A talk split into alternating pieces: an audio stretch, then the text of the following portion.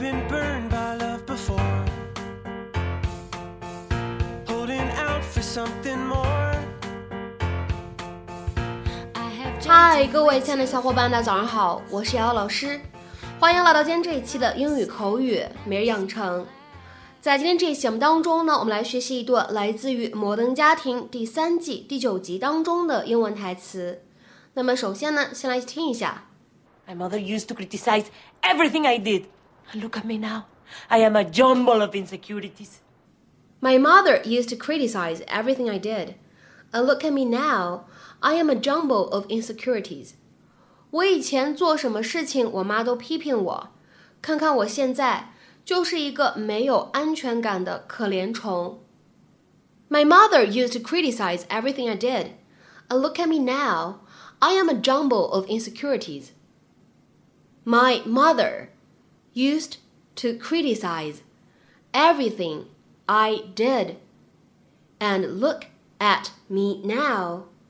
I am a jumble of insecurities. 那么在今天这样一段英文台词当中呢，我们需要注意哪些发音技巧呢？首先呢，第一处 used to 放在一起呢，我们可以有一个失去爆破的处理。那么此时呢，我们可以读成 used Used to。再来看一下第二处，criticize everything，放在一起呢，可以有一个自然的连读。那么此时呢，我们可以读成 criticize everything，criticize everything，criticize everything。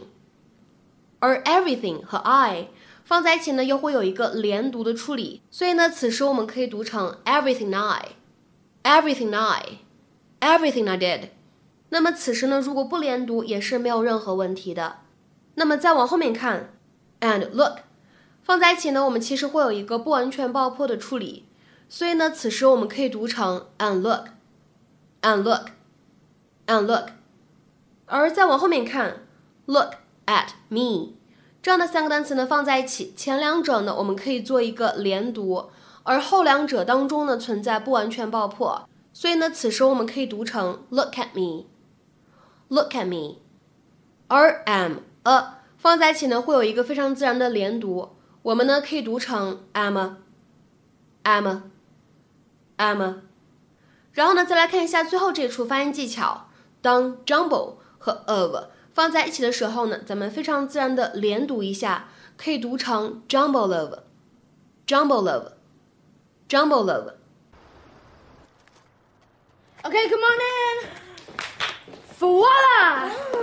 Okay, what are we looking at? My centerpiece for Thanksgiving. It is wonderful. You're so talented. I can't believe that you did this. Yeah, my juices were really flowing on this one. I actually shot a making of video. Hey, maybe we can watch it later at the party. Well, yeah, that or football. Mi amor, I'm so proud of you. Is there nothing in the world that you can't do? Centerpieces for starters. Shh. Why do you say everything of his is great, even if it isn't? Because I'm building him up. That's what parents do. Too much, if you ask me. Kids cross the street nowadays, they get a ribbon. Manny's got plenty of confidence. He just needs a little reality check every now and then. And this thing is a horn of ugly. My mother used to criticize everything I did. And look at me now. I am a jumble of insecurities. I'm not kidding that. Do not say a word to Manny. Fine. But trust me, if you told him the truth, he'd thank you later. Hmm. Like Claire and Mitch. Did they thank you? Not yet. But it's coming. 那么今天节目当中呢，我们就来学习一下这样的一个短语，叫做 a jumble of。a jumble of 这个短语呢，可以用来表示一大堆杂乱无章的、胡乱堆放的东西。当然了，在口语当中呢，也可以根据不同的场合，把这里的 a 换成 the 也是可以的。那么下面呢，我们来看一下这个短语它所对应的英文解释。A jumble of things is a lot of different things that are all mixed together in a disorganized or confused way。那么下面呢，我们来看一些例子。第一个，a jumble of thoughts，或者呢，a jumble of ideas，表示一大堆杂乱无章的想法或者主意。a jumble of thoughts，或者呢，a jumble of ideas。下面呢，我们再来看一下第二个例子，也是一个短语的形式 ，a jumble of books and paper，一大堆杂乱无章的书和纸。 a jumble of books and paper。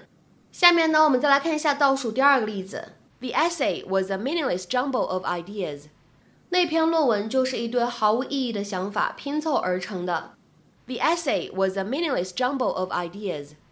下面呢，我们再来看一下本期节目当中最后的这样一个例句：There was a jumble of paper scraps in the drawer。 那个抽屉里有一堆杂乱的纸屑。There was a jumble of paper scraps in the drawer。那么在本期节目的末尾，有一个什么样的翻译任务留给各位呢？我们来看一下：He rummaged through the jumble of papers on his desk.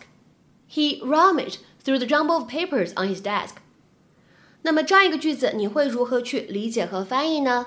期待各位小伙伴的踊跃发言。我们今天节目的分享呢，就先到这里。明天节目当中呢，我们再会。See you.